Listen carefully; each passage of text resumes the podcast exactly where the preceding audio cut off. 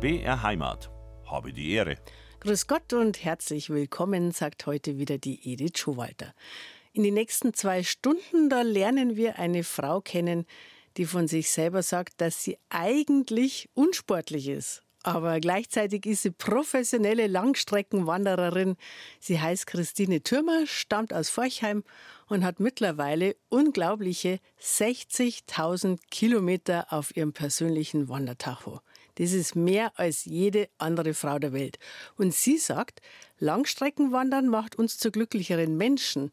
Und jetzt muss ich sagen, gerade in so einer regnerischen Woche, wie wir es gerade haben, da tun sich mir ein paar Fragen auf. Ich habe die Ehre, heute mit der fränkischen Langstreckenwanderin Christine Türmer. Herzlich willkommen auf BR Heimat. Ja, grüß Gott. Jetzt in so einer regnerischen Woche, wie wir es in dieser Woche haben. Ich weiß, Sie sind immer unterwegs draußen und sind gern unterwegs. Aber sind Sie jetzt an so einem Tag wie heute vielleicht doch froh, dass Sie in einem trockenen Studio sitzen können? Unbedingt, mir graut ich muss jetzt vielleicht zum Bahnhof. Aber ähm, ja, im Moment geht's. Ich habe aber einen schönen dabei. aber an sich sind Sie ja völlig wetterfest, gell? Ja, muss ich ja. Ich kann es mir nicht aussuchen. Wovon äh, äh, richtig Regen ist jetzt gar nicht so das Schlimmste. Also Hitze kann genauso schlimm sein. Ne? Das mhm. ist, äh, kommt immer drauf an. Das ist man nur in unserem Klima gar nicht gewöhnt, dass Hitze wirklich zum Teil unangenehmer sein kann als warmer Regen zum Beispiel. Ist jetzt nicht so schlimm, wenn man unterwegs ist, finde ich. Naja, also ich komme jetzt gerade aus Japan und da haben wir total die Kanten gelegt mit dem, mit dem Wetter, weil das war nicht nur heiß, es war unglaublich schwül und wenn sie also wirklich jeden Tag ihr Hemd ausfringen können und wenn ihnen das Wasser aus der Hosen tropft und sogar die Socken total batschert nass sind vom, vom, äh, vom Schwitzen, das ist dann schon heftig. Mhm. Also Sie haben es jetzt gerade schon angedeutet, äh, Sie sind eine gute Woche sind da, davor waren es zweieinhalb Monate in, in Japan genau. unterwegs, sind jetzt erstmals wieder, jetzt sage ich mal, im sesshaften Leben, in festen Häusern. Genießen Sie das jetzt noch richtig oder? Total, vor allen Dingen, äh, endlich haben wir gescheite Butterbrezen. das Scheiße essen. Also ich, ich mag ja eigentlich Sushi, ne? Und ich esse auch gern Fisch, aber ich glaube, das nächste halbe Jahr werde ich kein, kein Sushi mehr essen. Also ich habe mich richtig gefreut. Das erste, was ich gemacht habe, mal wirklich Butter, Vollkornbrot, äh, das, also ein richtiger Schokolade, ein richtiger Schokolade, das, das war halt klasse, ne?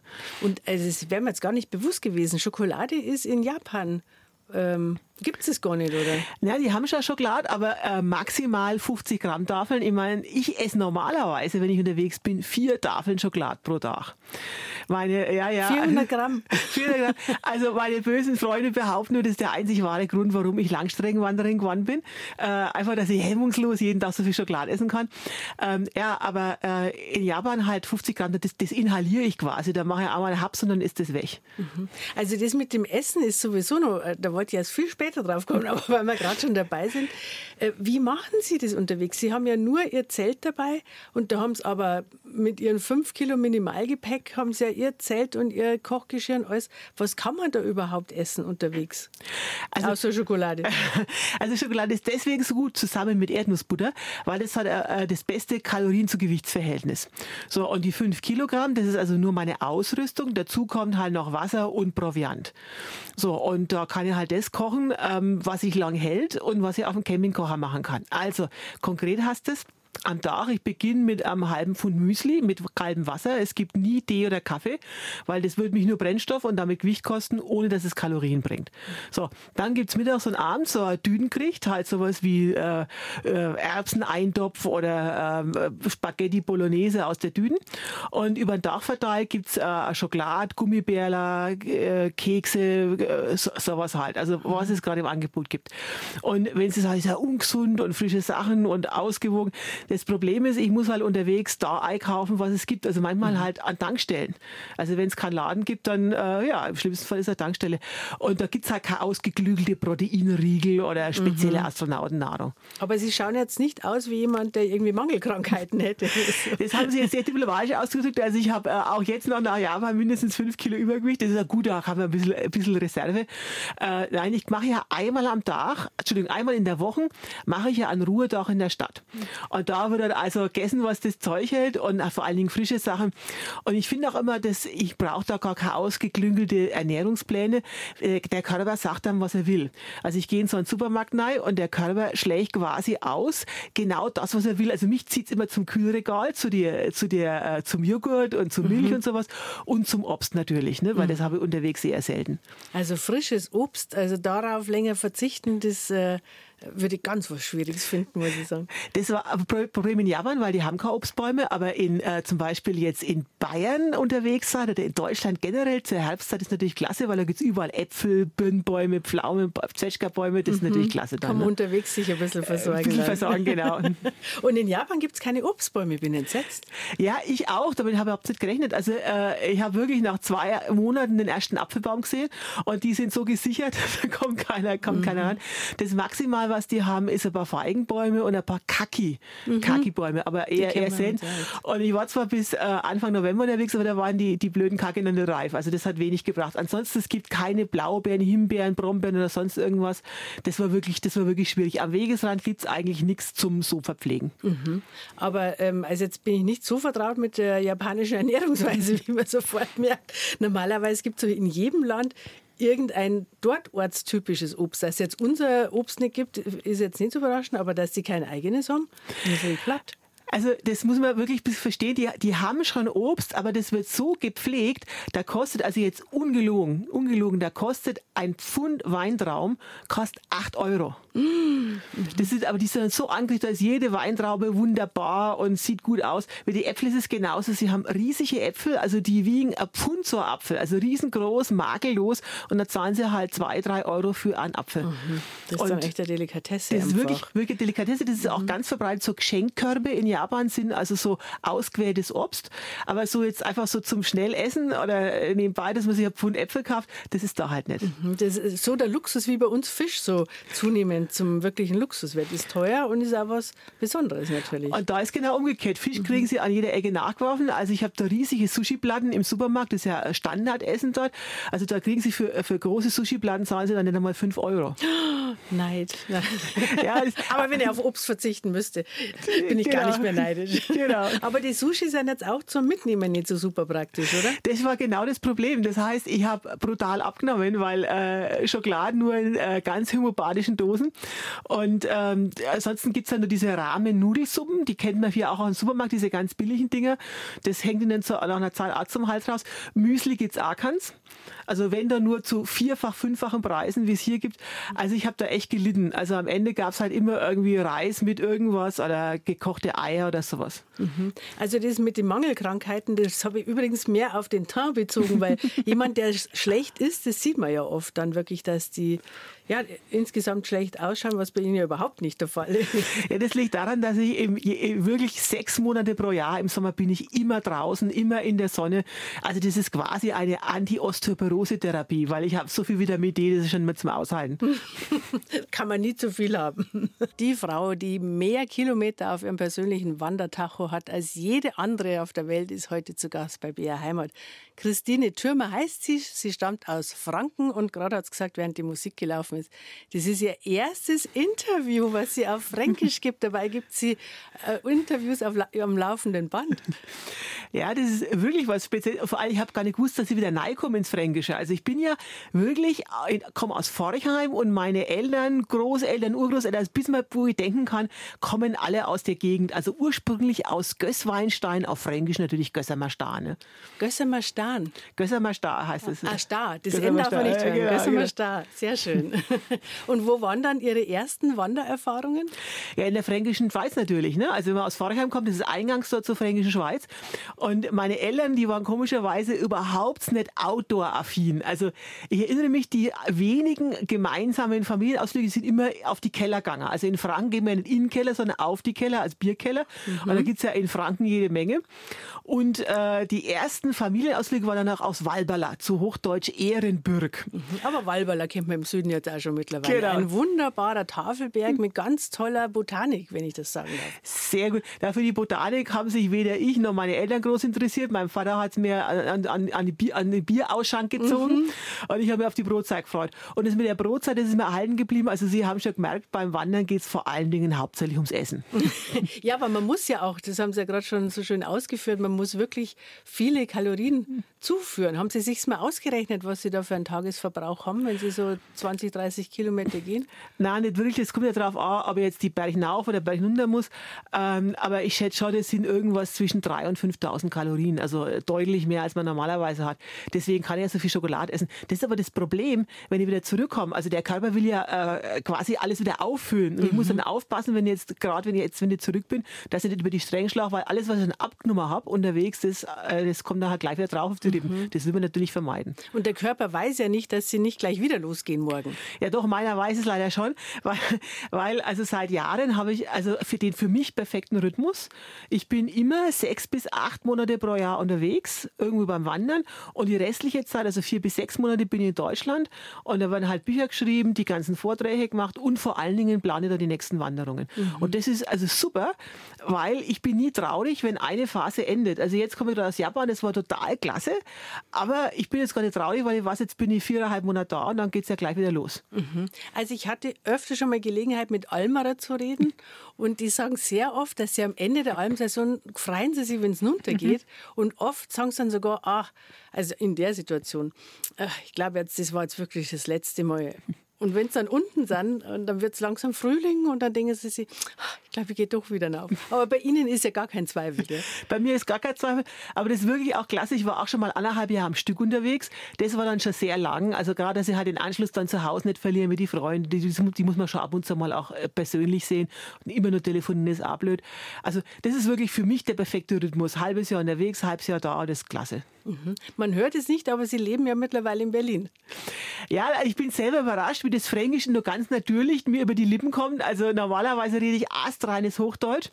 Und äh, jetzt aber, ich schaue einmal gelernt, als Kind mit der Muttermilch aufgesogen, geht nicht wieder weg. Mhm. Und ähm, also Sie leben ja schon ganz lang eigentlich in Berlin? Ja, seit 1988. Mhm. Und haben Sie da auch fränkische Freunde noch oder ist das... Gar nicht. Haben Sie gar nur nicht. noch in, in Bayern dann jetzt? Gar nicht. Und ich komme ausgesprochen selten wieder nach Franken zurück. Also deswegen wundert es mich, dass es mit dem Fränkischen noch so gut klappt.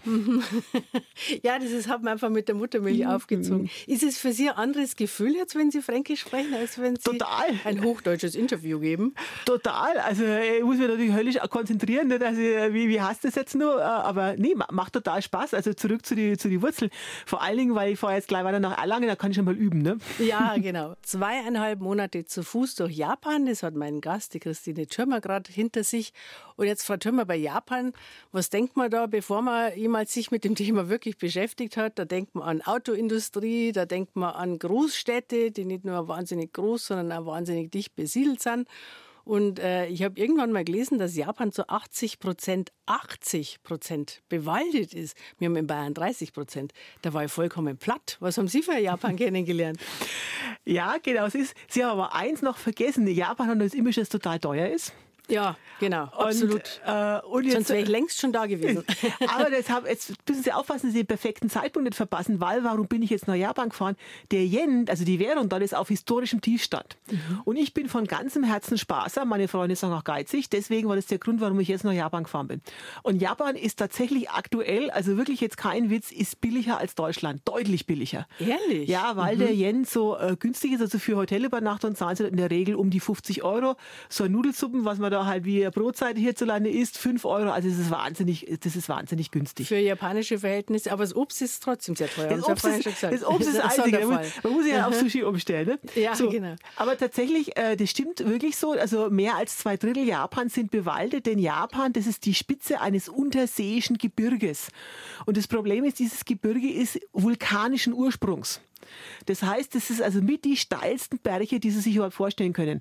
Und weil es so steil ist, haben die natürlich eine Wahnsinnserosion, weswegen also mein äh, normaler Wanderschnitt also brutal gelitten hat. Normalerweise laufe ich zwischen 30 und 35 Kilometer am Tag. Mhm. Und ich muss, ja, mhm. und ich war schon in, in, in Japan froh, wenn ich 20 oder maximal 25 geschafft habe, weil A, das war wahnsinnig steil, bei über 30 Grad im Schatten und einer brutalen Luftfeuchtigkeit.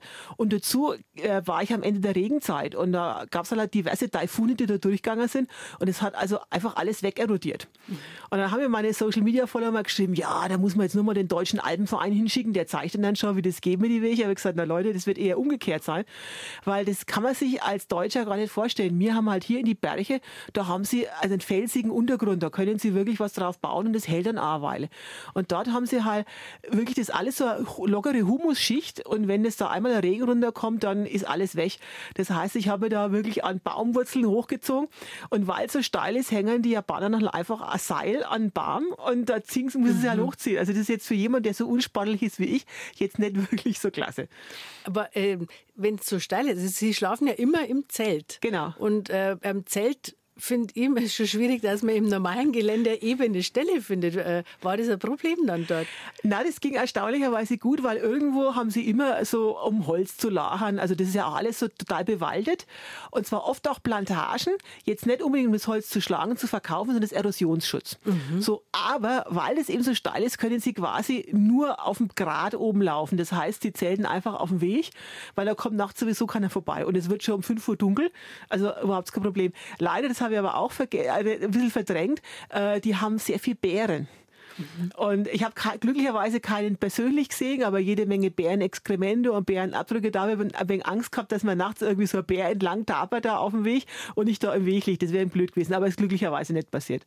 Und äh, Sie haben ja auch Lebensmittel dabei. Sie müssen ja Lebensmittel dabei haben. Das ist ja dann schon eine Gefahr mit, mit Bärenbegegnungen, gell? Ja, wovon die Bären halt in der Regel halt wirklich sehr scheu sind. Also äh, ich glaube nicht, dass es eine Wahnsinnsgefahr ist. Problematischer ist eher, wenn sie da langlaufen und Bären überraschen. Und das ist glücklicherweise nicht passiert. Weil wenn ich da mit meinen 90 Kilo Kilo durchgestappt bin. Das hat man so laut von, aus der Entfernung gehört, dass die Bären hoff, also jedenfalls wahrscheinlich schon aufgeschreckt sind und von sich aus weggelaufen sind. Mhm. Aber wenn sie im Zelt sind und schlafen und ihre Essensvorräte da irgendwo ja. haben, die riechen ja wahnsinnig, also sind sehr geruchsorientiert. Ja, aber die riechen ja auch mich und normalerweise sind Bären äh, ja menschenscheu. Mhm, also das, da mhm. habe ich jetzt mhm. weniger Angst gehabt. Das größere Problem ist eher, dass sie die Bären überraschen. Mhm.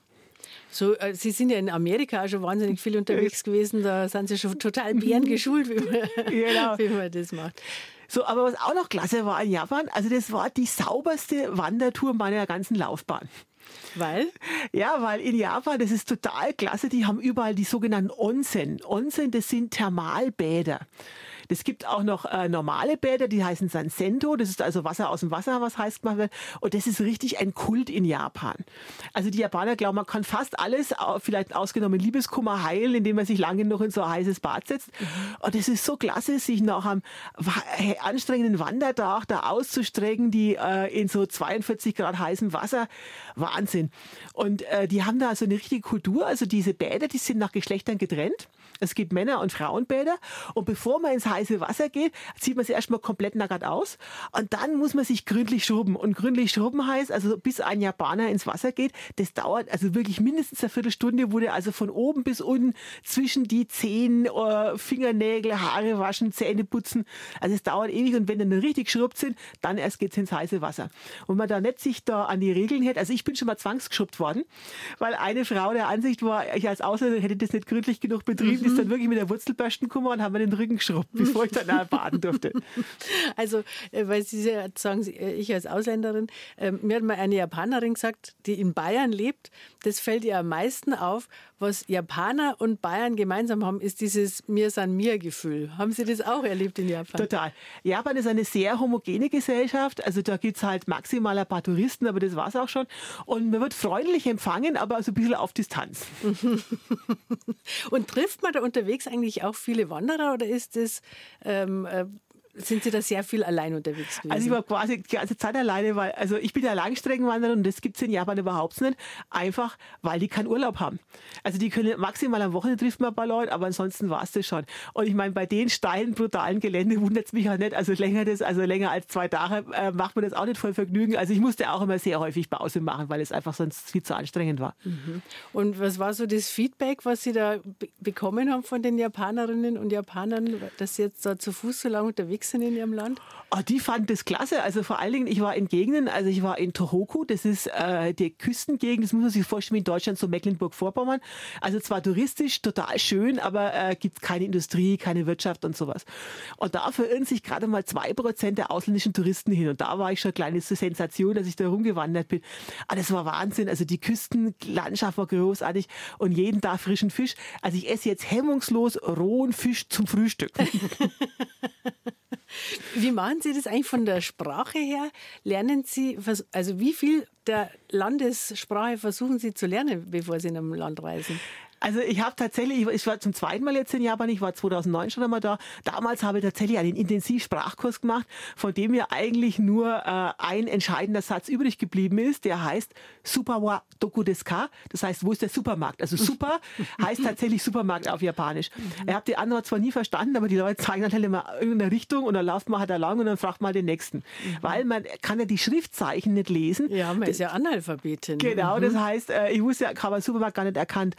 Aber heutzutage ist es kein Problem mehr. Sie haben ja Google Translate. Mhm. Und, äh, Sie sprechen das, Sie ins Handy rein ich, und das übersetzt Genau. Ich, mhm. Und das verstehen die alle, auch der Bedienung haben wir das hin. Außerdem, letzter Satz dazu, das war wirklich klasse. Die Japaner haben überall vor die Restaurants so Plastikmodelle vom Essen. Das heißt, man weiß mal, was man bestellt, man geht einfach raus und sagt, das, das hätte ich jetzt gern. Mhm. Also Fotos gibt es ja auch auf den Fotos, Touristenorten, genau. aber Plastikmodelle ist jetzt neu, das habe ich noch nicht gehört vorher. Monatelang allein mit dem Zelt unterwegs, das ist der Alltag von meinem heutigen Gast, der Christine Türmer. Und Frau Türmer, ich habe vor nicht allzu langer Zeit die Autobiografie von Rüdiger Neberg gelesen. Und ähm, bei dem war es ja schon so, dass der wirklich mehrmals überfallen worden ist und einmal beim Überfall ist auch sein Begleiter tragischerweise ums Leben gekommen. Also der ist äh, umgebracht worden.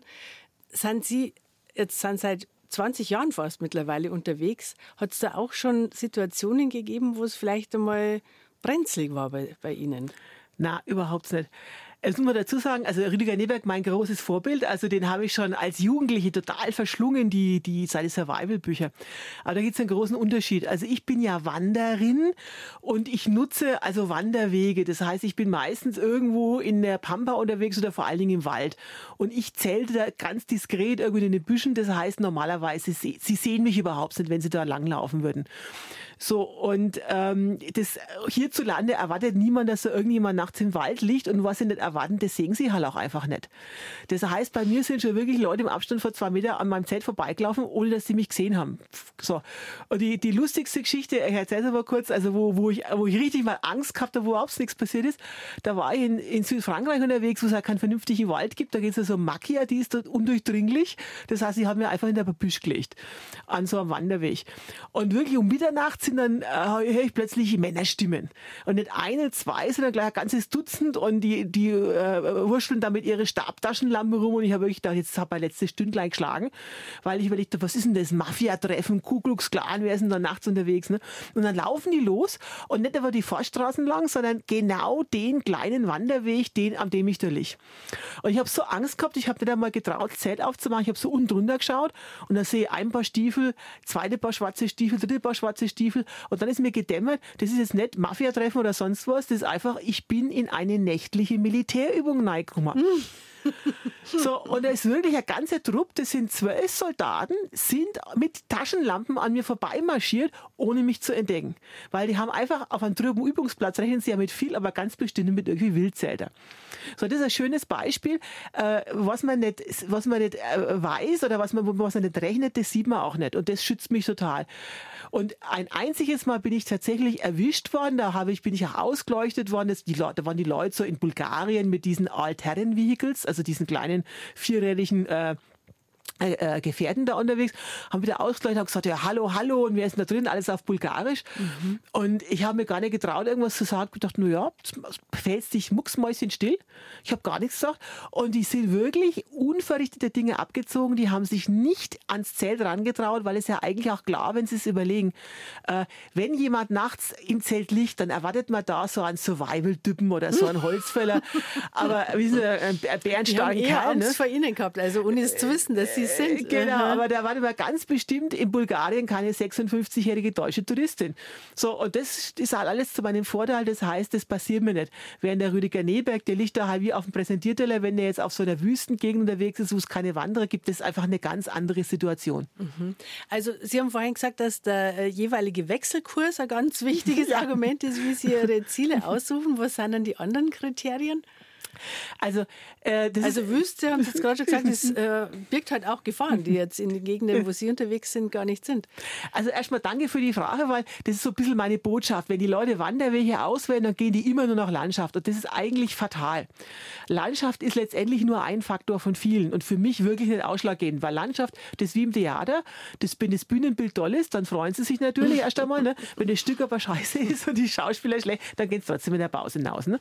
So, und ähm, Faktoren sind einfach das Klima, Faktoren sind, will ich jetzt eher Kultur oder Wildnisweg, will ich jetzt viel zelten, will ich jetzt wirklich nur Wildnis oder will ich ins Hotel gehen, ähm, will ich jetzt eine anstrengende, fordernde Tour haben oder will ich mir mal erholen, also all diese Faktoren sind es. Und bei mir ist immer wichtig, ich wechsle unheimlich gern ab. Also Japan war für mich eine wahnsinns anstrengende Tour. Deswegen freue ich mich, wenn ich mich jetzt ein bisschen erholen kann. Aber ich will jetzt nicht nur solche Wellnesswege machen, wie irgendwelche Premium-Qualitätswanderwege in Deutschland. Also die Abwechslung ist es sowohl vom Klima als auch vom, vom Schwierigkeitsgrad her. Mhm. Und von den Ländern her, also waren Sie zum Beispiel in orientalische Länder schon allein unterwegs? Nein, also es kommt, äh, jetzt muss man mal schauen, wie es Wandern eigentlich definiert. Wandern hat zwei äh, äh, ja, Alleinstellungskriterien. Also einmal Wandern Wandern äh, ist, dient keinem bestimmten Zweck. Wandern, man wandern nur zur Erholung. Deswegen unterscheidet einen das von Militärmärschen und von Burschen auf der Walz. Und das Zweite ist, es nutzt eine wanderspezifische Infrastruktur, also Wanderwege und eben nicht Straße laufen. So, und äh, Wanderwegstruktur haben sie eigentlich nur in Erste Weltländern wo es auch eine Wanderkultur gibt. Und die gibt es jetzt halt in arabische oder afrikanische oder äh, viel in den meisten asiatischen Ländern gibt es das eben nicht. Und deswegen, da könnte ich zwar laufen, aber jetzt nicht wandern gehen. Und das finde ich jetzt nicht so attraktiv, also da tagelang auf so einer Teerstraße rumzulaufen. Ne? Mhm. Aber Sie müssen ja schon, wenn Sie unterwegs sind, auch, ähm, sage ich mal, mal eine Stadt durchqueren oder sowas, was jetzt, wo man einmal eine Stunde durch ein Industriegebiet vielleicht laufen muss. Das kommt ganz drauf an. Es gibt also äh, Pilgerwege sind so angelegt. Äh, aber bei viele Wildniswege, gerade in den USA, da versucht man Städte zu meiden, da müssen sie halt hintrempen oder mit dem Bus hinfahren. Also das, äh, also ich finde Städte auch immer ganz schön. Ich mache ja einmal pro Woche einen Ruhetag in der Stadt, wo es was ordentliches zu essen gibt oder mal eine Dusche oder ein weiches Bett. Und ja, da wollte ich gerade fragen, da schlafen sie aber dann nicht im Zelt, sondern da sind sie dann Nein. wirklich. Und das ist das, da freue ich mich total drauf. Also endlich mal wieder duschen und äh, vernünftiges Bett, das ist schon klasse. Aber das ist wirklich immer nur einmal, in der Regel einmal die Woche. Mhm. Also Sie schauen, dass Sie einmal in der Woche auch in einen größeren Ort kommen, genau. wo es das alles gibt. Wo es einen Supermarkt mit einem Kühlregal gibt, örtlichen Obstangebot, genau. Und für wie viele Tage haben Sie eigentlich dann äh, Proviant dabei immer? Ja, ist dann logisch. Also je nachdem, bis ich halt den nächsten Ruhetag wieder habe. Also äh, meistens ist es dann zwischen fünf und sechs Tage Proviant, die ich dann rumtragen muss. Oh, weil das ist ja an sich schon wieder ein Haufen Gewicht. Also ich kalkuliere für ein Kilogramm Proviant pro Tag. Das ist dann halt mein Müsli, meine zwei Düngerichte und die Schokolade oder halt äh, die entsprechenden Ersatzprodukte. Mhm, genau. Und äh, alles andere, also da müssen wir jetzt vielleicht schon nochmal drauf eingehen. Diese fünf Kilogramm, das kann ich nicht fassen, weil fünf Kilo habe ich schon dabei, wenn ich eine Tagestour mache. und da haben sie aber das Zelt dabei und da haben sie ihre ganzen Klamotten dabei und da haben sie ihr Kochgeschirr dabei. Äh, wie, wie schaffen Sie das? Ja, nur mit einer gnadenlos brutalen Optimierung. Also beim, wenn ich parke, da gibt es eigentlich nur einen einzigen wichtigen Satz, nämlich gibt es ohne diesen Gegenstand ein überlebensnotwendiges oder überlebensbedrohliches Problem? Antwortet die Antwort nein, dann bleibt das Ding zu Hause. Das heißt, klassisches Beispiel, wo wir alle so staunen, ich wandere ohne Unterhose. Oh. Ja, also wollen es vielleicht nicht so genau wissen, aber das sage jetzt trotzdem, also das tatsächlich ist so, so Aber klar. reiben dann nicht die Klamotten jetzt unter uns Frauen gesagt? Nein, ganz im Gegenteil. Das ist, äh, das ist tatsächlich äh, ein wichtiger Punkt. Warum? Also nicht nur aus Gewichtsgründen mache ich das, sondern auch wegen der besseren Belüftung. Denn was Sie jetzt meinen, das ist ja der böse Wolf, kennen ja viele von der Bundeswehr noch von früher, ne? Also dass man sich, äh, wie entsteht der böse Wolf? Da reibt Haut auf Haut und da kommt dann irgendwie Salzkristalle, der Dreck dazwischen und das reibt es dann eben auf. Und deswegen ist es gerade bei warmen Temperaturen wichtig, dass man gut belüftet ist. Deswegen ohne Unterhose, da hat man einfach einen besseren Durchzug. Was brauchen Sie sonst alles nicht, was wir denken, das braucht man unbedingt? Also ich brauche zum Beispiel kein Geschirr. Also ich esse einfach, ich habe einen Topf und da wird alles, da wird Wasser mitgeschöpft, da wird drin gekocht, mal die dreckigen Socken werden auch mal drin gewaschen, wenn es sein muss. Also das ist wirklich das Einzige, was ich habe. Keine Tasse, kein sonst was. Und es gibt auch kein Besteck. Das gibt nur einen einzigen Löffel und der hat aus Gewichtsgründen sogar Löcher im Stiel. Der Löcher im Stiel. Ja, genau. Und es gibt auch keine Seife, die wird eh nur die Umwelt verschmutzen. Es gibt auch kein Handtuch, man wird einfach so trocken. Es gibt nur zwei Satz Kleidung. Also ich habe einen Satz Wanderkleidung, der wird die ganze Woche getragen. Und es gibt einen Satz Schlafkleidung und den habe ich wirklich nur nachts an, weil wenn ich den ta tagsüber tragen würde und er wird nass, wenn, wenn ich halt schwitze oder wenn es regnet, dann äh, friere ich ja nachts. So. Und dementsprechend äh, riecht man dann auch, äh, wenn man dann in die Stadt kommt. Also wenn ich irgendwo trampen muss, um in die Stadt zu kommen, dann weiß ich schon, spätestens nach zwei Minuten macht der Fahrer die, die Beifahrer, das Beifahrerfenster runter, ne, um ein bisschen besser die Belüftung zu schaffen.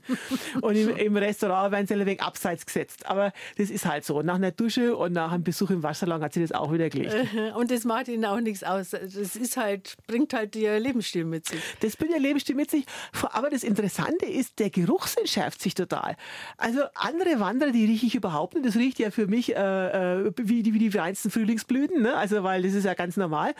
Während, wenn ich da so langlaufe und da fährt der Auto mit geschlossenem Fenster und 50 Stundenkilometern vorbei, dann rieche ich trotzdem den Wunderbaum durch das geschlossene Fenster.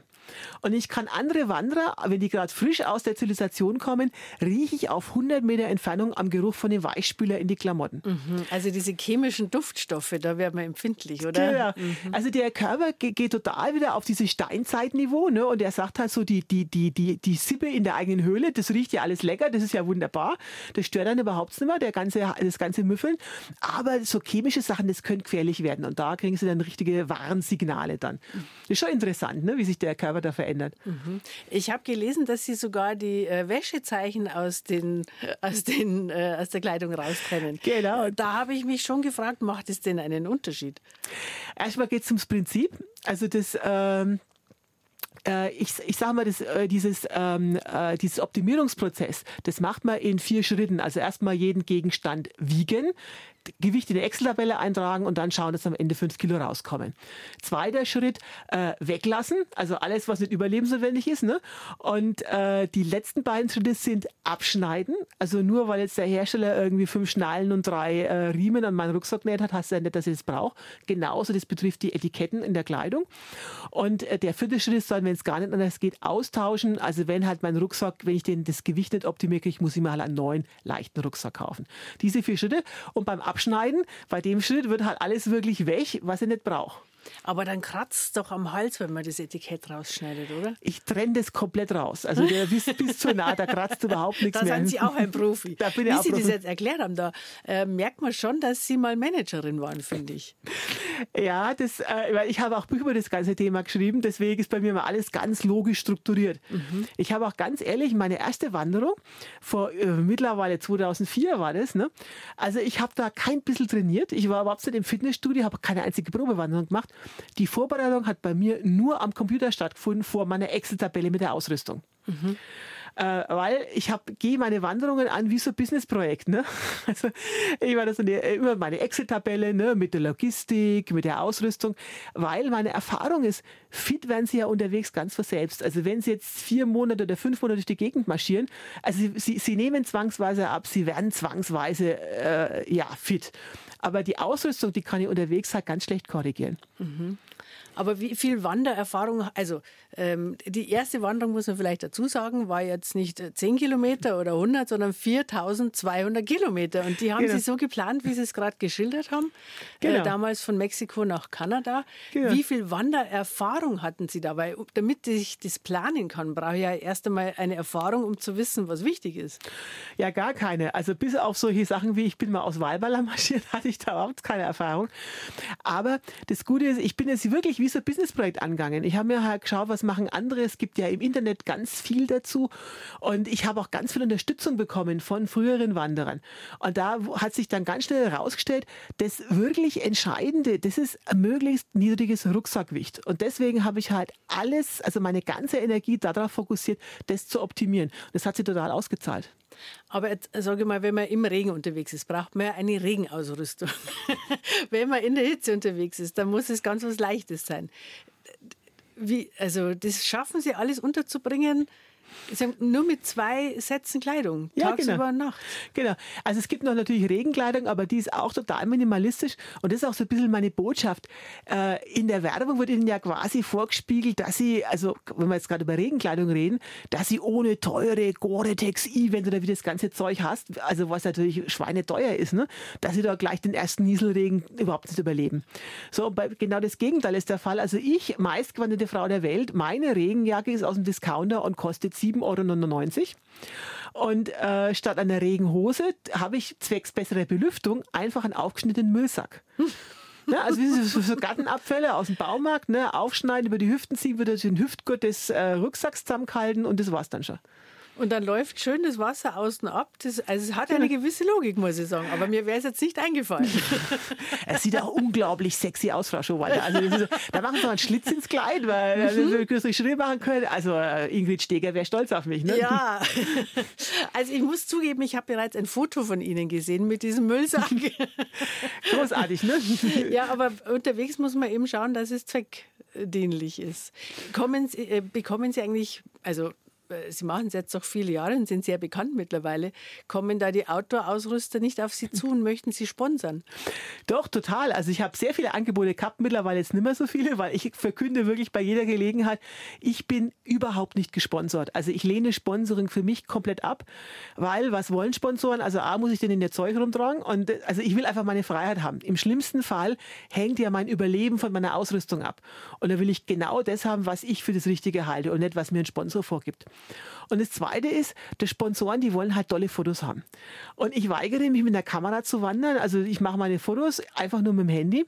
Und vor allen Dingen will ich in die Länder, wo ich auch Lust habe, äh, zu wandern. Also wenn ich jetzt Lust habe, was ich schon gemacht habe, durch die ungarische Tiefebene zu latschen, dann mache ich das halt. Bloß da kriegen sie keinen Sponsor, weil da kriegen sie keine tollen Bilder. Und ich habe halt wirklich ein Fäble für Länder, wo sonst keiner hin will. Und das macht mir ein Sponsor nicht mit. Die Freiheit will ich mir überhaupt nicht nehmen lassen. Also Aber jetzt sind Sie ja mittlerweile in einer Position, wo ich mir vorstellen kann, dass Sie die Bedingungen stellen könnten. Und wenn Sie sagen, Sie können mich gerne sponsern, aber äh, es geht halt durch die ungarische Tiefebene. Na, also ich wirklich, ich finde es schlimm. Ich finde es so quasi eine Art Prostitution, dass man sich halt für so eine Marke hergibt. Das, das, das will ich, also es ärgert mich auch, weil in dieser Szene, in dieser ganzen Autos sind, die sind alle gesponsert, irgendwie. Mhm. Und äh, das nimmt mir die Freiheit. Also ich, ich, ich will das einfach nicht. Also Sie sind nicht nur der Schreck der Outdoor-Industrie, sondern Sie sind eigentlich der Schreck überhaupt der Konsumgüterindustrie, habe ich den Eindruck. Sie brauchen ja außer Essen und Trinken praktisch gar nichts, oder? Genau, das, äh, die wenigen Klamotten die sind bei mir aus dem Discounter, die trage ich so lange, bis sie auseinanderfallen. Also ich bin wirklich so ein Anti-Konsum-Mensch. Aber das ist auch wirklich meine Botschaft. Also, dass ich halt sage, Leute, äh, wandern kann wirklich jeder, wenn ihr einen Schritt von anderen machen könnt. Lasst euch nicht einreden, dass ihr teure Ausrüstung, spezielle Nahrung oder spezielles Fitness braucht. Also ich bin das beste Beispiel. Blattfüße, X-Beine, 5 Kilo Übergewicht und meistgewanderte Frau der Welt. Also wenn ich das kann, könnt ihr das auch. Und es macht so viel Spaß. Und darüber reden wir natürlich nach den 11 Uhr Nachrichten noch weiter, wie das bei Ihnen begonnen hat, dieser Weg von der Managerin zur Vollzeitwanderin und ähm, ja, was das ja mit Ihnen auch gemacht hat ob sich nicht, ob sich ihr Körper oder ihr Geist mehr verändert hat, das würde mich interessieren. Da reden wir in der nächsten Stunde drüber. 60.000 Kilometer ist sie schon zu Fuß gegangen, mein heutiger Gast, die Christine Türmer. Und gerade habe ich gesagt, sie lebt jetzt seit fast 20 Jahren von ihren Büchern und von ihren Vorträgen. Aber tatsächlich ist es nur teilweise richtig. Natürlich nehmen Sie damit Geld ein, Frau Türmer, aber bei Ihrer ersten Wanderung wussten Sie ja noch gar nicht, dass Sie Bücher schreiben werden und Vorträge halten. Und das waren sie ja trotzdem schon 4200 Kilometer unterwegs. Genau. Ich habe damals sogar wahnsinnig Glück gehabt. Ich wollte überhaupt nicht fotografieren. Ich hatte wahnsinnig Glück. Ein Freund hat mir seine alte Digitalkamera damals in die Hand gedrückt. Das hätte ich nicht einmal Fotos von damals.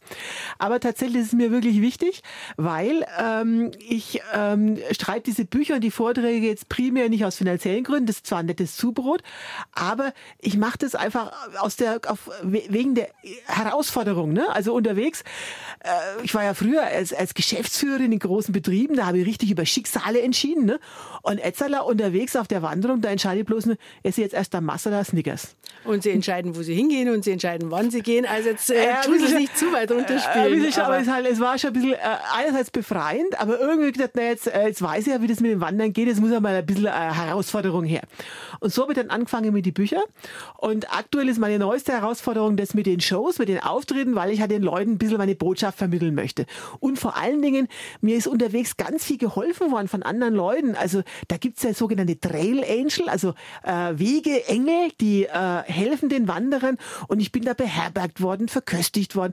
Und das möchte ich ein bisschen zurückgeben, indem ich die Leute halt erm-, ermutige. Mhm. Deswegen ist es mit dem Bücherschreiben und die Vorträge, das ist halt mehr so, äh, ja, Zubrot. Die Motivation ist, ist, ist eine andere. Also Sie müssten es ja gar nicht, weil Sie als Managerin so viel zur Seite gelegt haben, dass Sie von den Erträgen bis heute leben können. Genau, weil ich bin von ganzem Herzen Spaß. Meine Freunde sagen ja geizig, ich finde ja Spaß. Und, äh, ich ressourcenbewusst, finde ich. Äh, ressourcenbewusst, genau. Also ich lebe unterwegs vor durchschnittlich, kommt darauf an, wo ich natürlich bin, vor 1000 Euro im Monat.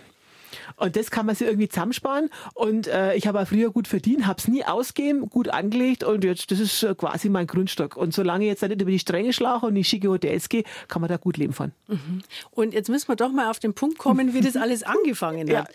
Ähm, ich weiß, Sie waren 36 und hatten gerade eine schlechte Nachricht bekommen. Und da haben Sie neu nachgedacht.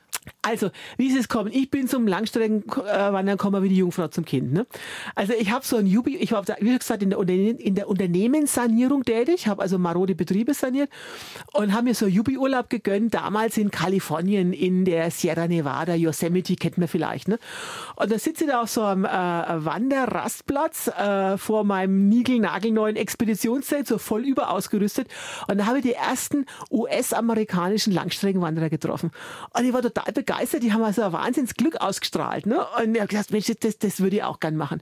Aber ich halt damals Mitte 30, sogar am Beginn meiner Karriere, da, ich habe mir einfach nicht getraut, meinen Job hinzu, hinzuschmeißen und zu sagen, so, ich gehe jetzt wandern.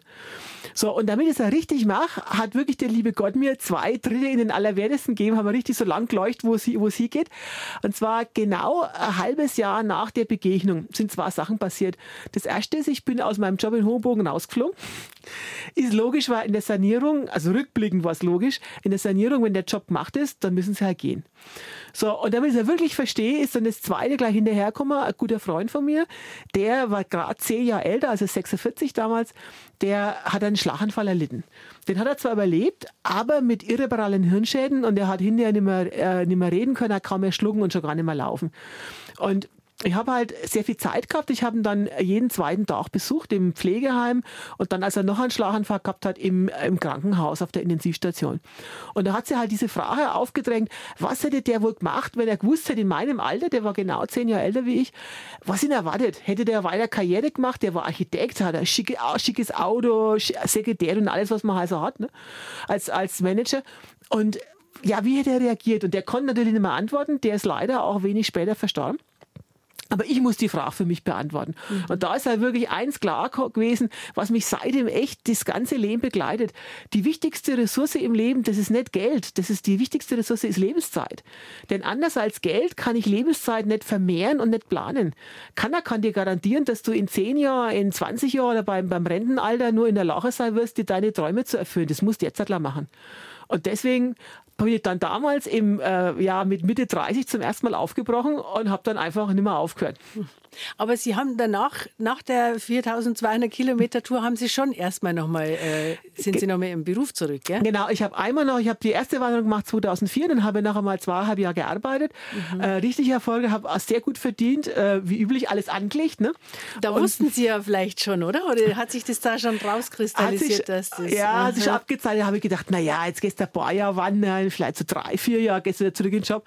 Ja, und seitdem, ich habe einfach nicht mehr aufgehört. Also je länger ich unterwegs bin, desto mehr Ideen habe ich eigentlich, was ich machen kann. Mhm. Und also jetzt ist kein Ende in Sicht, jetzt bin ich quasi Vollzeitwanderin, aber mir ist eins wichtig, ich bin jetzt nicht aus dem Job raus, weil mich das äh, äh, genervt hätte, weil ich unzufrieden bin mit Kapitalismus oder mit dem Arbeiten überhaupt. Mir hat meine Arbeit immer total Spaß gemacht. Mhm. Ich war, ich war auch sehr erfolgreich. Das war eine tolle Zeit. Ich möchte nicht missen. Also nicht nur, weil sie den finanziellen Grundstock gelegt hat, sondern insgesamt. Das war eine tolle Zeit, aber ich habe erkannt, das Leben ist kurz und ich muss halt versuchen, das gut einzuteilen. Und äh, Karriere habe ich gewusst, wie es geht. Und mhm. jetzt kommt halt was anderes.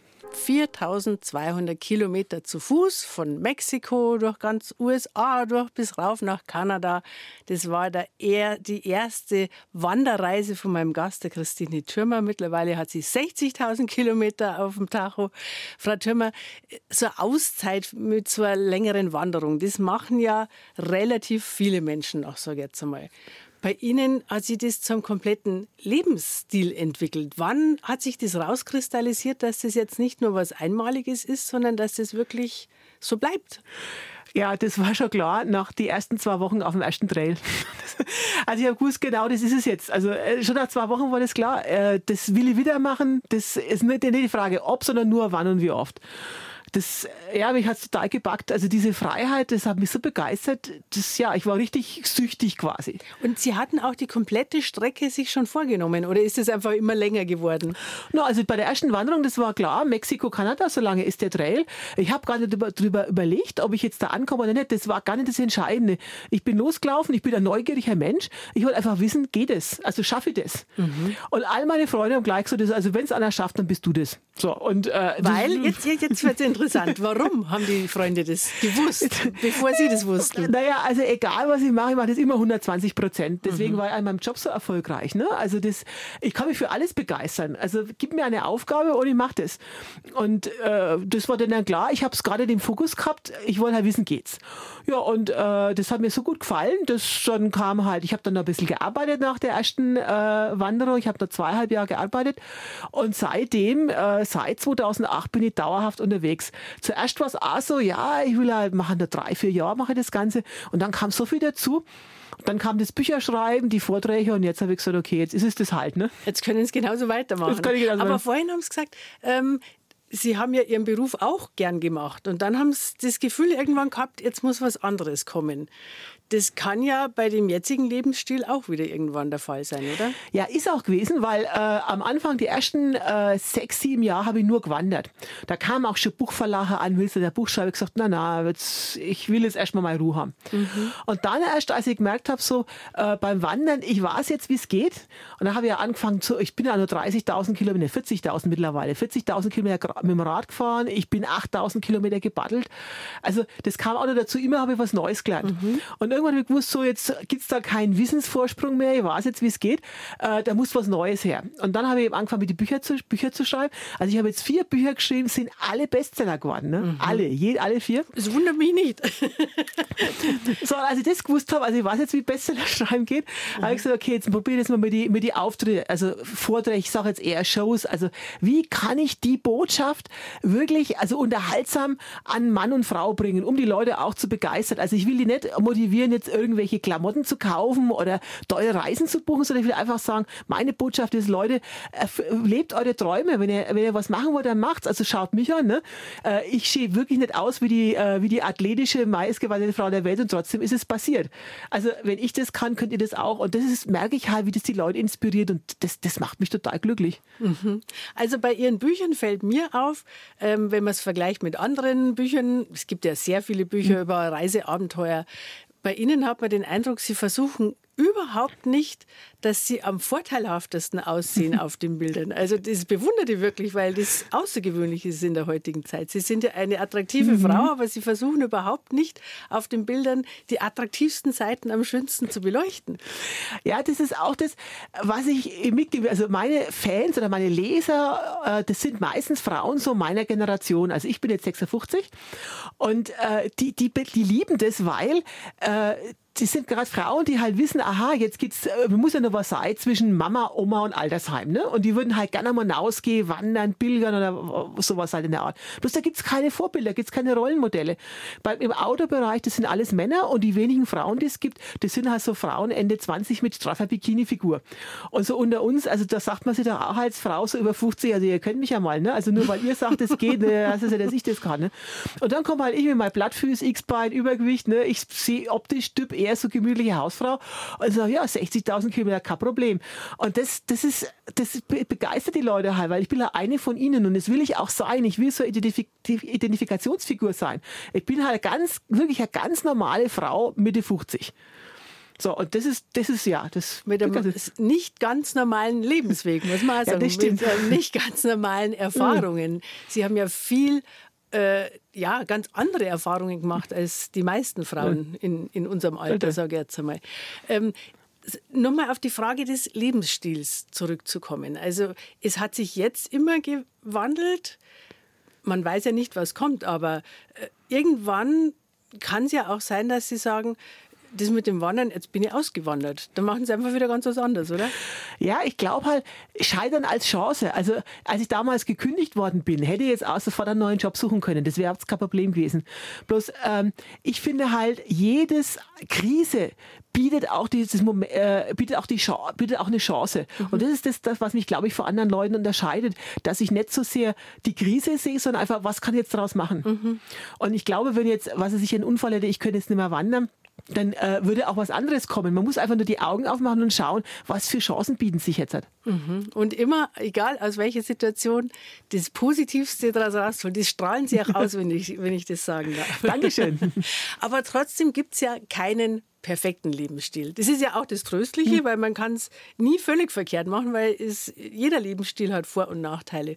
Was sehen Sie als den oder ja, was sind die größten Nachteile an Ihrem jetzigen Lebensstil? Also danke für die Frage, weil das ist, äh, viele kommen zu mir und sagen, ja, ich würde gern so wandern, aber ich bin nicht für dich genug, ich habe nicht genug Geld. Ich sage, Leute, das ist nicht die entscheidende Frage.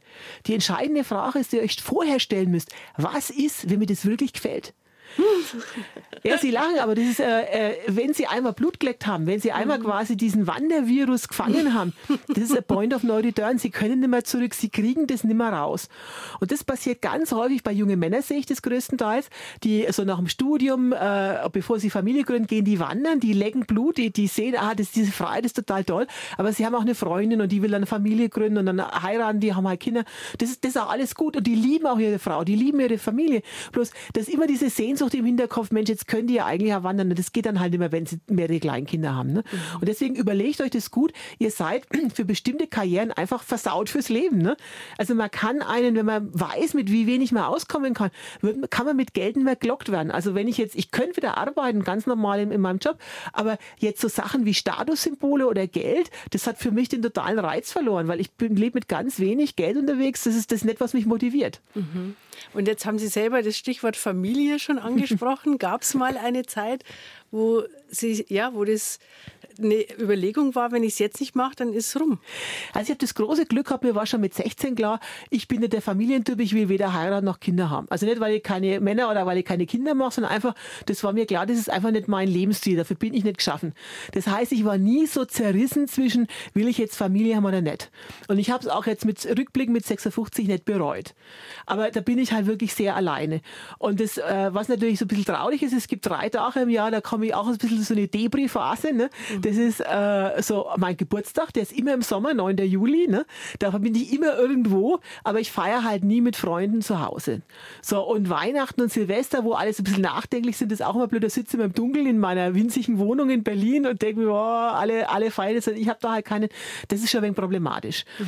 Aber äh, für jedes Leben zahlt man seinen Preis. Das mhm. ist der Preis, den ich zahle und das ist es mir wirklich mehr als wert. Aber man muss es wissen, es gibt auch Phasen, wo ich denke, so jetzt wäre schon mal schön, wenn einer da wäre. Ja, es wäre ja auch unnormal, wenn Sie das nie hätten. Genau. Aber jetzt mit einem Partner unterwegs zu sein, wäre das keine Option. Um Gottes Willen. Also gar nicht. Also das, ist, das stelle ich mir Albtraum vor. Sie sind, müssen sich mal vorstellen, äh, Sie sind mit denen dann 24-7 monatelang unterwegs. Also das, das, das, ist schlimmer als jede Ehe, würde ich jetzt mal sagen.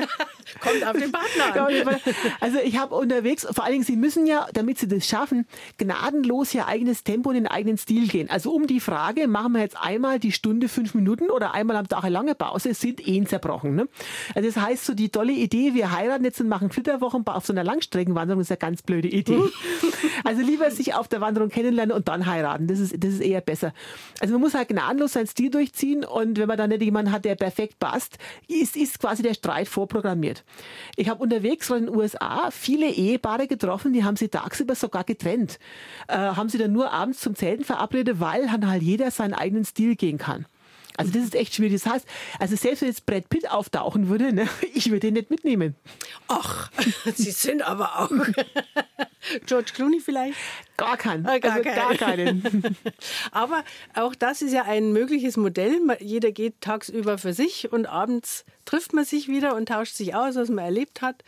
Ja, trotzdem so ein Schnarcher im Zelt, das will man auch nicht haben, ne? Verstehe. Zu Fuß, da sieht man am allermeisten. Ich glaube, der Goethe war es, der sogar gesagt hat, nur wo du zu Fuß warst, warst du wirklich. Der Nachteil ist, man kommt nicht besonders weit könnte man meinen. Mein heutiger Gast, die Christine Thürmer, hat das Gegenteil bewiesen. Sie ist die ganze Welt schon abgewandert. 60.000 Kilometer insgesamt, kennt alle berühmten Weitwanderwege der Welt. Aber Frau Thürmer, als gebürtige Oberfränkin würde ich Sie jetzt schon gerne mal fragen, haben Sie auch innerhalb Bayerns schon interessante Weitwanderungen unternommen? Ja, selbstverständlich. Also erst einmal ist ja meine erste Wanderung war ja aus Walberland in der fränkischen Schweiz, da hat schon mal, hat schon mal angefangen. Und äh, tatsächlich ist mein einer meiner liebsten Wanderwege in Deutschland ist lokal patriotisch natürlich äh, bedingt. Das ist der Frankenweg. Mhm. Also warum Franken? Warum nicht jetzt Alpen? Also ganz einfach. Ich stehe halt auf Gegenden, wo keiner hin will.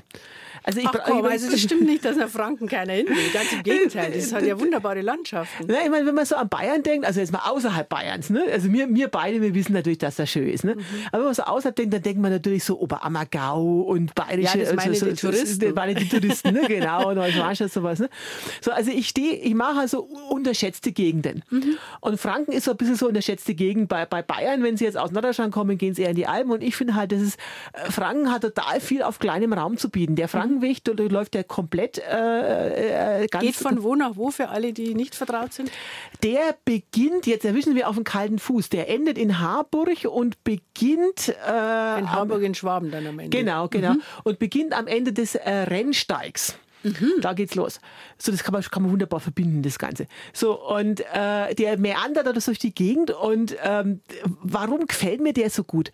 Weil ähm, beim Wandern, äh, gerade wenn man so viel wie ich ist unterwegs ist, da geht's nicht nur immer um die Natur. Das ist so, ja, das ist auch ganz nett, aber die, viele Sachen kommen aus der Kultur, das man am Wegesrand sieht. Egal, ob es jetzt Japan oder Franken ist, das hat ganz viel mit Essen zu tun. ganz viel mit Interessanterweise, obwohl sie fast nur von Schokolade leben. ja, klar. Und äh, während ich jetzt halt in, äh, in Japan das Sushi gegessen habe, in Franken isst man da Schäuferler mit Glöß. Und äh, das ist halt total, ich finde total klasse, dass sie halt so bodenständig sind und genau das sehen, was essen die Leute, was gibt's da die Supermärkte, äh, wo, wo kann man da einkaufen, was kann man da, was gibt's da für Brotzeit. Mhm. Und das ist in Franken halt total klasse. Also leider, ich trinke kein Bier, sonst wäre es natürlich noch besser. Da können sie ja, kein Land hat eine größere Brauereidichte wie Franken. Mein Vater wird sich im Grab rumdrehen, also weil ich bin eine nationale Schande, ein Frängener Kapier trinken. Ne? Oh, na. Als Frau geht's gerade noch, wenn ich das sagen darf. Gott sei, Gott sei Dank. Ich hatte schon bayerische Männer, die kein Bier mögen. Die haben da noch ein größeres oh, Problem. Gott. Aber trotzdem ausgezogene Krapfen ne? oder mhm. Bamberger Hörnler, nicht die Kartoffeln, sondern die, äh, die, die, das Gebäck. Die, die, die, das Gebäck ne? mhm. ne? Da geht's überall was. Mhm. Ist es für Sie ein Unterschied? Also Sie haben ja äh, am Anfang schon gesagt, das ist jetzt Ihr erstes Interview in Ihrer Muttersprache Fränkisch.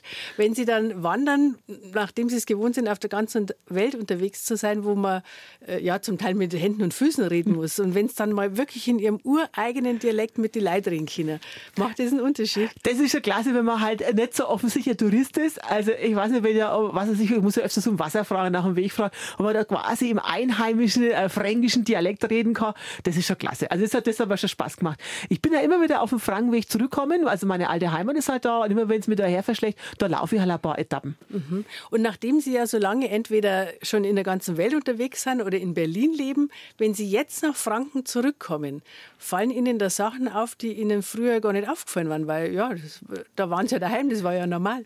Ja, das so klar ist. Das, also Franken ist, wie hat, äh, äh, hat einmal einer geschrieben, das ist wie ein kleines Schatzkästlein. Also mhm. alles so im Kleinen. Und wenn Sie halt jetzt halt wie ich so, äh, was ist, die ganzen großen Gebirge gewohnt sind oder große Landstriche und dann kommen nach Franken, das ist wirklich alles so ein bisschen wie ein Spielplatz für Riesen. Also alles ein bisschen klein, klein, klein. Mhm, süß. süß. wie Sie schildern, ist süß. das wollte ich damit sagen. Frau Thürmer, also die Auswahl ist wirklich mittlerweile riesig, was es an Wanderwegen gibt. Da gibt es die Pilgerwege, dann äh, also jetzt nicht nur der St. Jakobsweg, der in Europa so berühmt ist, sondern man kann auf den Spuren des Apostel Paulus in der Türkei gehen.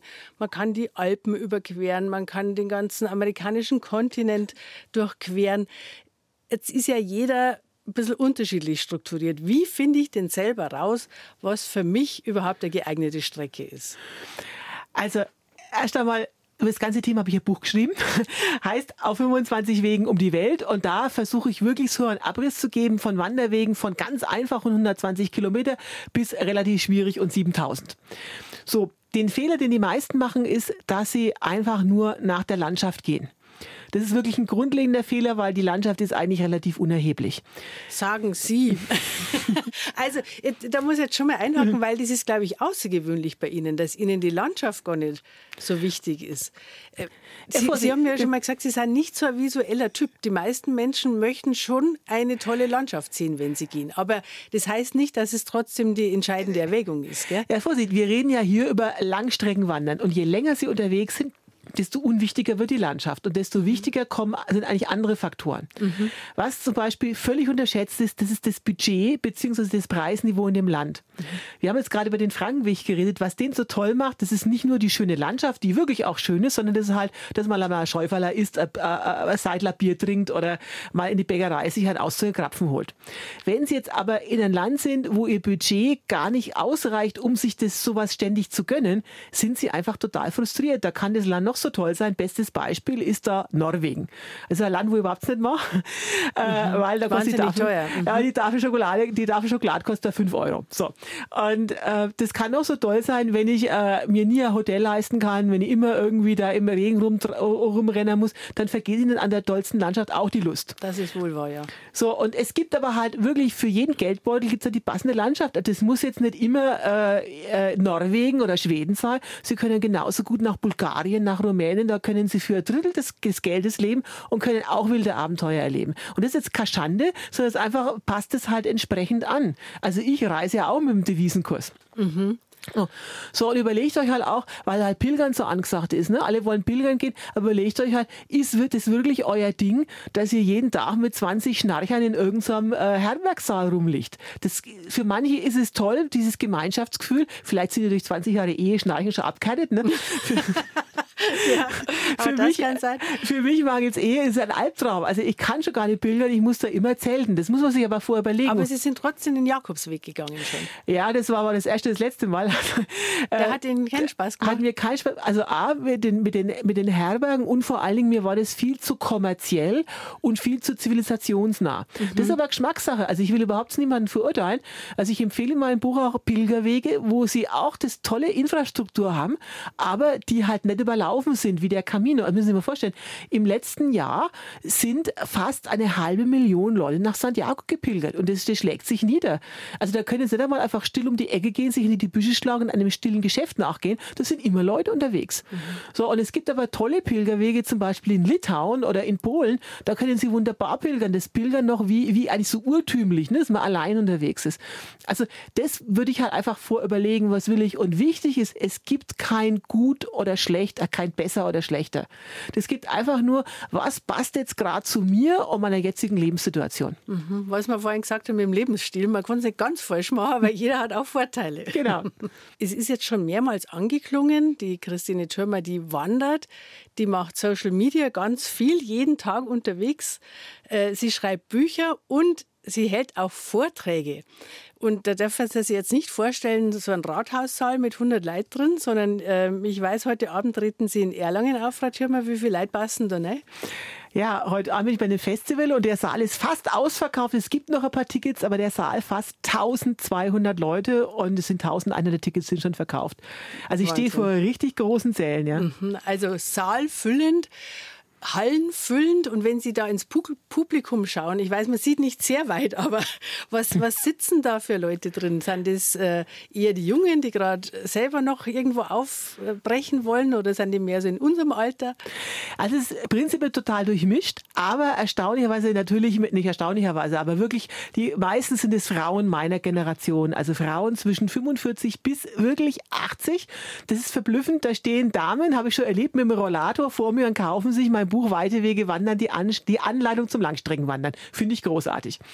Und äh, meistens werden dann die Ehemänner mitgeschleppt, die denken dann, sie äh, gehen zu Hansi Hinterseher oder zum äh, FC Nürnberg oder sowas und dann landen sie bei dem Vortrag der Langstreckenwanderin, aber hinter sind sie auch alle begeistert. ja, ist ja nicht so, dass es nur für Frauen interessant ist, Nein, weil sie selber eine Frau sind. Überhaupt. Also es ist wirklich äh, ums Wandern ins, ins, insgesamt.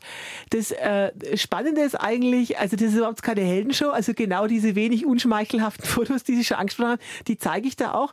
Äh, und ähm, das, ist also unglaublich unterhaltsam. Ich versuche den Leuten halt äh, nicht keine Heldengeschichten zu erzählen, sondern wirklich so, was mir da halt unterwegs alles an schönen, lustigen und sonst wie Geschichten passiert. Und man darf mir vor allen Dingen Fragen stellen. Mhm. Also der zweite Teil, es gibt eine Pause, da kann man dann auf Zetteln Fragen für mich aufschreiben. Äh, und die beantworte ich dann wirklich im zweiten Teil. Da weiß ich nie, was kommt. Gibt es da Unterschiede? Weil Sie treten ja in unterschiedlichen deutschsprachigen Ländern auf fragen Menschen ja. in anderen Ländern andere Dinge als wir in Deutschland? Ja, das ist wirklich kurios. Also in Österreich, die wollen immer wissen, wie es mit meiner Verdauung bestellt ist. Also ob ich von der vielen Schokolade jetzt keine, äh, keine Verstopfung oder Durchfall kriege. Die Schweizer habe ich völlig unterschätzt, die habe ich für Brüder gehalten. Die fragen aber immer, wie ist das mit dem Sex draußen im Zelt? Beantworte ich alles, ne? muss man ja, nur was fragen. Was sagen Sie da? Das will mich jetzt schon noch interessieren. Ja, sonst kommt ja keiner heute Abend zur Vorstellung. Ne? also, äh, und die Deutschen, die sind, ich bin gespannt, wie die, wie die, wie die Bayern so drauf sind, aber die, die Deutschen sind normalerweise spaßbefreit. Da ist die Standardfrage, sollen sie eigentlich steuern? Sind sie sozialversichert? Und was ist da die Antwort? Können Sie wenigstens das verraten? Beide Fälle ja. Beide Fälle, ja, das haben wir aber jetzt beruhigt, sonst hätten wir sie ja gar nicht einladen können. Und was sind denn jetzt die, äh, gibt es schon außer Erlangen weitere Termine in Bayern, dass wir wissen, wo wir hinfahren müssen? Ja, ich freue mich total. Ich bin nämlich nochmal in Erlangen und zwar bin ich vom 19. bis 22.03.24 auf einer kleinen Bayern-Tournee. Also da bin ich nämlich nochmal in München, in Augsburg, in Erlangen und in Bad Mergentheim. Und ich weiß, es ist nicht Bayern, aber es ist quasi um die Ecke von da Würzburg. Da könnte man noch hinfahren, genau. genau. Also, ähm, wir, Sie haben am Anfang schon gesagt, Sie sind jetzt wieder ein paar Monate, wie Sie es immer machen, äh, mal in Deutschland, aber natürlich auch unterwegs. Im März soll es wieder losgehen. Planen Sie jetzt schon die Tour vom März? Ja, natürlich. Also Bad Mergentheim am 22.03. ist der letzte Auftritt. Am 24. steige ich in den Flieger. Nein. Doch, ja. Und wo geht's hin? Ja, ich bin ein bisschen vorsichtig mit dem Verraten, weil es äh, äh, seit Corona habe ich gelernt, dass man nicht so gut vorplanen kann. Aber sagen wir mal so, der Flieger wird Richtung Asien wieder gehen. Weil Sie wissen ja, ich, war, ich, ich laufe mit dem Devisenkurs und im Moment ist das alles noch total günstig dann. Und deswegen äh, geht es wieder in die Richtung. Mhm. Aber also im wirklichen Leben haben Sie jetzt selber noch nicht entschieden, wo dann in Asien? Doch, ich weiß schon. Sie sagen es nur noch nicht. Ich, ich, okay, ich, ich Sonst denke ich, ja, ja, jetzt, und dann passiert irgendwas, dann will ich die Leute nicht enttäuschen. Ne? Ja, das hat auch damit zu tun, dass Sie ja viele Menschen haben, die wirklich jeden Tag mit Ihnen mitverfolgen. Ja. Also es ist so, auf Social Media, ich poste mit, also wirklich mit preußischer Disziplin, in dem Fall was preußisch, äh, jeden Morgen früh um sechs zum Frühstück. Und das ist für Leute richtig zum Ritual geworden. Ne? Das erste beim Aufwachen, ne? eine liest ihr Mann Mann vor, die andere beim Kaffee trinken oder in der, in der U-Bahn zur Arbeit fahren.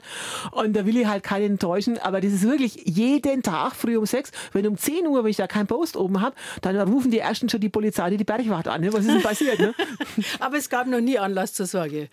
Nein, also äh, es ist wirklich so, dass ich dort schon immer vorher sage, Leute, jetzt passt da mal auf, jetzt äh, vielleicht kein Handyempfang, macht, macht euch keine, keinen mhm. Stress, wenn ihr jetzt da nicht, äh, nicht posten tut. Mhm. Frau Schirmer, jetzt kommen wir leider schon zum Ende von unserer Sendung. Ich könnte noch drei Stunden mit Ihnen weiterratschen. Aber jetzt wünsche ich Ihnen auf alle Fälle äh, heute erstmal einen erfolgreichen Abend, den werden Sie ganz sicher haben.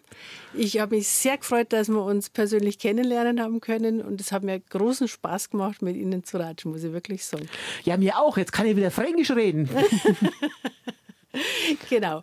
Und ich wünsche Ihnen wirklich von ganzem Herzen Gesundheit, weil das hat man nicht selber in der Hand. Und beim ganzen Rest habe ich jetzt wirklich in den beiden Stunden den Eindruck bekommen, das haben Sie eh schon alles super. Dankeschön.